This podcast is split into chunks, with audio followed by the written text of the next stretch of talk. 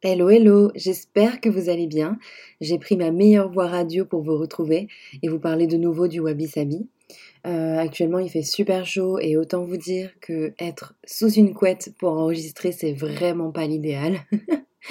Mais on fait avec parce que ça nous permet d'avoir une meilleure qualité sonore, euh, chose que j'ai eu besoin euh, d'aménager parce que franchement c'était très dur pour moi qui n'avais aucune connaissance en montage audio et en prise de son euh, d'obtenir quelque chose d'à peu près potable. Enfin voilà, du coup je suis sous une couette alors que dehors il fait presque 30 degrés. Donc j'espère sincèrement que cet épisode va vous plaire. Je vous invite à vous installer confortablement, préparer une boisson fraîche vu les températures et rejoignez-moi dans le salon bien chez soi. Allez, jingle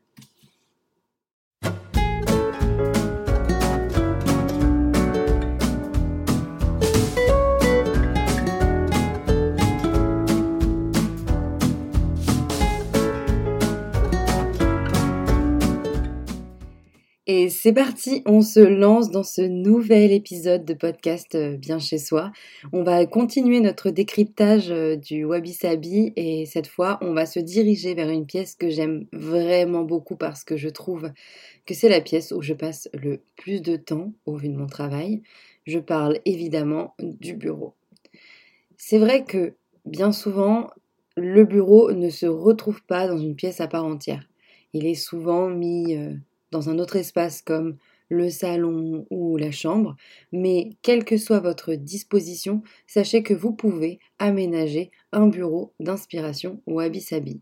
Et dans cet épisode, je vais évidemment vous donner toutes les clés pour y parvenir. Le bureau wabi-sabi, il ne déroge pas à la règle, on va dire.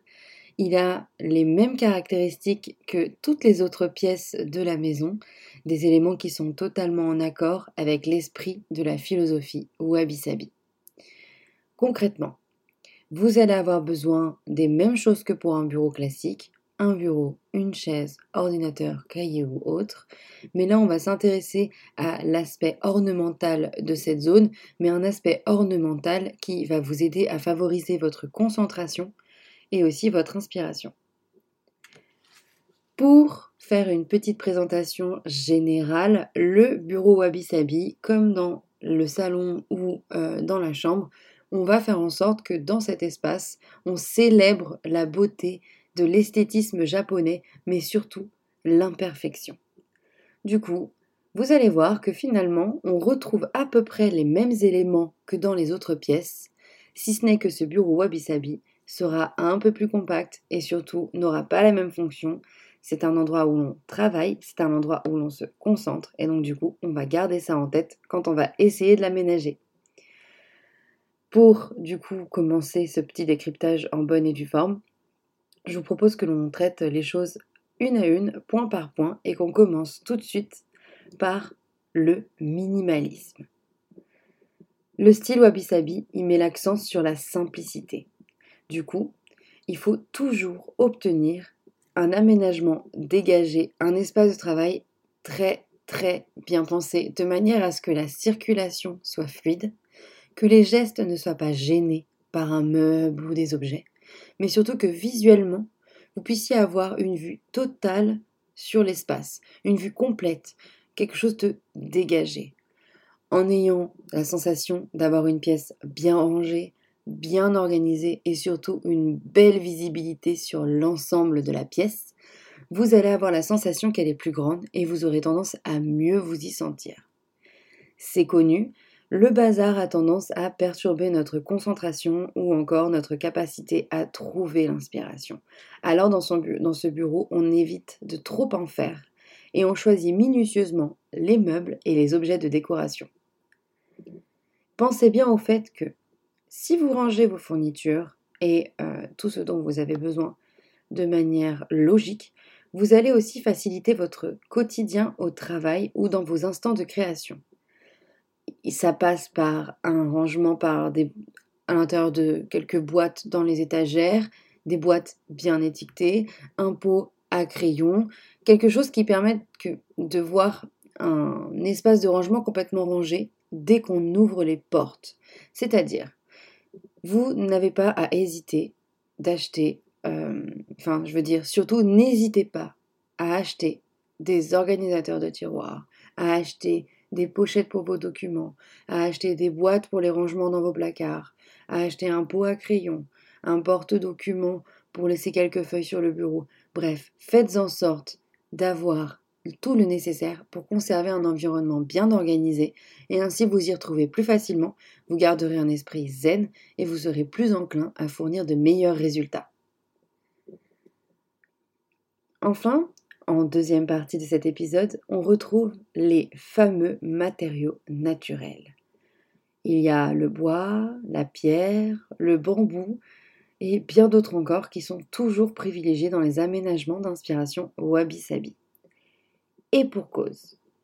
Quand vous amenez un petit peu d'éléments, de matériaux naturels dans votre intérieur, déjà vous choisissez bien souvent de la qualité puisqu'ils sont beaucoup plus solides que les matières composites ou alternatives. Vous ajoutez une pointe d'authenticité aussi, parce que le cachet dégagé par le bois ou la pierre est inimitable. Et vous faites en sorte également d'avoir euh, un environnement où on retrouve un petit peu de la nature. Vous, retrouvez, enfin, vous, vous obtenez une pièce où finalement l'esprit de la nature est bien présent. Quand je parle de matière naturelle, je n'exclus pas non plus la céramique, euh, l'argile ou tout autre matériau qui sont issus d'un travail à la main et fait de manière artisanale, on va dire. Donc euh, le rotin, ça fonctionne aussi. Bref, il y a vraiment une multitude de matières que vous pouvez adopter et surtout c'est très facile de les intégrer. Il est possible par exemple de craquer pour un bureau en bois brut ou encore en bambou et de favoriser l'achat de pots à crayon en céramique. Et enfin, d'opter pour des accessoires, on va dire, naturels, une suspension en rotin, un tapis en laine, bref, vous pouvez vraiment faire tout ce que vous voulez, mais il est important d'introduire les matières naturelles dans votre bureau. Une fois que vous avez le minimalisme, les matières naturelles, on passe à la troisième partie, et pas des moindres, la simplicité. Si vous vous souvenez bien, le wabi-sabi, c'est une philosophie relativement humble dans laquelle on ne fait pas de chichi, on va droit à l'essentiel et surtout on accepte l'imperfection et le fait que les choses peuvent être simples. Inutile de trop en faire pour être sophistiqué. Parfois, la simplicité est bien plus élégante que tous les ornements disponibles. On évite justement de mettre trop de motifs. Et surtout, on ne craque pas pour les objets inutiles. Il est possible d'ajouter un ou deux éléments de décoration sur une étagère, mais c'est tout.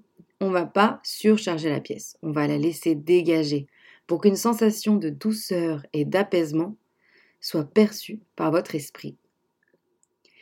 Moi, je vous conseille de partir sur des lignes épurées et des formes simples. Vous pouvez miser un petit peu sur les formes organiques qui sont plus arrondies et surtout qui ont tendance à vraiment beaucoup plus alléger euh, la pièce et surtout la rendre beaucoup plus apaisante. Pensez bien que ça, ça contribue aussi à créer un espace de travail propre et minimaliste. En guise de quatrième partie, je vais vous encourager à valoriser l'imperfection. Je m'explique. Le wabi-sabi célèbre les imperfections et les marques du temps. Il est en accord avec le temps qui passe et la vie qui se fait tout simplement. C'est une philosophie de vie très réaliste. Elle ne cherche pas du tout la perfection absolue de toute façon n'existe pas. Chaque chose sur cette planète est vraiment différente, donc c'est très compliqué de parler de perfection. Et bien souvent, lorsque l'on parle de perfection, ça ajoute plus de stress qu'autre chose. Là, il est question de lâcher prise. Vous ne pourrez pas toujours avoir un bureau carré, bien rangé, parfait. N'hésitez pas inverser la tendance et plutôt que de cacher les imperfections, faites-les ressortir. Les marques naturelles du bois peuvent apparaître, les hum, petits coins cassés d'un pot de fleurs aussi, un bol recollé fera très bien l'affaire également. N'hésitez pas à ajouter des éléments qui ont été oxydés ou rouillés ou marqués par le temps. Le wabi-sabi adore les variations de couleurs et les textures irrégulières. Et c'est grâce à la texture que vous allez laisser échapper un semblant de sensation de vie, euh, de sensation que cette pièce est vivante, qu'elle n'est pas juste une pièce d'apparat à peine utilisée. Alors surtout, si vous faites tomber votre pot à crayon et qu'il se brise un petit peu, ne le changez pas. Laissez-le comme ça. Euh, il va finalement renforcer le côté chaleureux des lieux et vous vous rappellerez une histoire amusante ou vous vous souviendrez que c'est lorsque vous l'avez fait tomber qu'il est devenu comme ça et que vous l'avez accepté quand même. Il ne faut pas oublier que le fait de valoriser l'imperfection, c'est aussi faire quelques économies. Ça vous évite de racheter tout le temps de nouvelles choses et surtout ça vous encourage à adopter un mode de vie beaucoup plus écologique, beaucoup plus sain, que ce soit pour vous que pour la planète. En cinquième partie, on va parler des éléments naturels. J'ai failli vous spoiler cette petite partie dans la partie des matériaux, mais j'ai réussi à tenir ma langue et à avoir un semblant d'ordre dans l'enregistrement de mon épisode. Les éléments naturels, c'est tout simplement les plantes. Mettez des plantes dans votre bureau. Si vous avez la chance d'avoir un bureau avec une fenêtre, surtout, n'hésitez pas à ajouter des plantes dans votre bureau. Elles sont là pour rappeler la nature. Elles vont flouter la frontière entre l'intérieur et l'extérieur, mais surtout, les plantes contribuent à créer une atmosphère paisible et apaisante finalement totalement en harmonie avec les principes du wabi-sabi. Du coup, que ce soit suspendu, à même le sol, sur une étagère, au coin de votre bureau, n'hésitez pas à ajouter quelques plantes. Gardez simplement en tête qu'il ne faut pas trop en faire pour éviter de perdre en espace. Passons maintenant à l'éclairage. Pour faire court, il doit être doux et tamisé il vaut mieux favoriser un éclairage délicat et capable de s'adapter à vos envies et à vos actions plutôt que de partir sur quelque chose qui est éclatant et qui, finalement va dépersonnaliser la pièce. On aura plus pardon, j'ai tapé dans le micro évidemment. Ce que je voulais dire par là, c'est qu'on aura plus euh, la sensation euh, d'être dans un hôpital si vous optez pour les spots LED qui bra, euh, éclairent votre pièce tout en blanc que si vous aviez pris le temps de multiplier les sources de lumière. L'idée, c'est d'obtenir un éclairage doux et naturel, presque tamisé finalement. Du coup, on va, évidemment installer un plafonnier ou une suspension pour l'éclairage principal, mais à cet éclairage principal, eh bien, on va amener d'autres sources lumineuses. Ce que je veux dire par là, c'est que vous avez votre plafonnier ou votre suspension, et à côté de ça, vous allez miser sur des abat-jours ou des lampadaires, des lampes de bureau. Euh, bref, finalement, vous allez multiplier les sources de lumière pour pouvoir créer une lumière sur mesure. Il est possible aussi euh, de renforcer cet aspect, euh, cette atmosphère, on va dire, chaleureuse qui est amenée par une lumière douce avec des moyens très très modernes, comme la domotique ou encore les télécommandes qui permettent de varier l'intensité lumineuse. Il est possible de faire ça. évidemment, ce n'est pas vraiment ce que faisaient les personnes fidèles au wabi-sabi, mais c'est une philosophie de vie tellement vieille qu'on a le droit aussi de cela réapproprier. Du coup, n'hésitez pas à miser sur des interrupteurs avec variateur de luminosité, de favoriser l'achat d'ampoules où euh, la couleur de l'éclairage sera plutôt chaude et vers les jaunes, ou encore de faire en sorte que votre éclairage soit très cosy du point de vue du design de vos luminaires. Euh, n'hésitez pas à faire par exemple mettre une petite euh, lanterne sur le sol qui va pouvoir créer des effets de motifs sur les murs. Ça va vous détendre, mais surtout ça va vous mettre dans une sorte de cocon qui vous aidera à beaucoup mieux vous concentrer. Enfin, pour continuer, on va parler de trouver l'équilibre. C'est parfois difficile et c'est pour ça que je vais prendre le temps de vous expliquer cette dernière partie importante.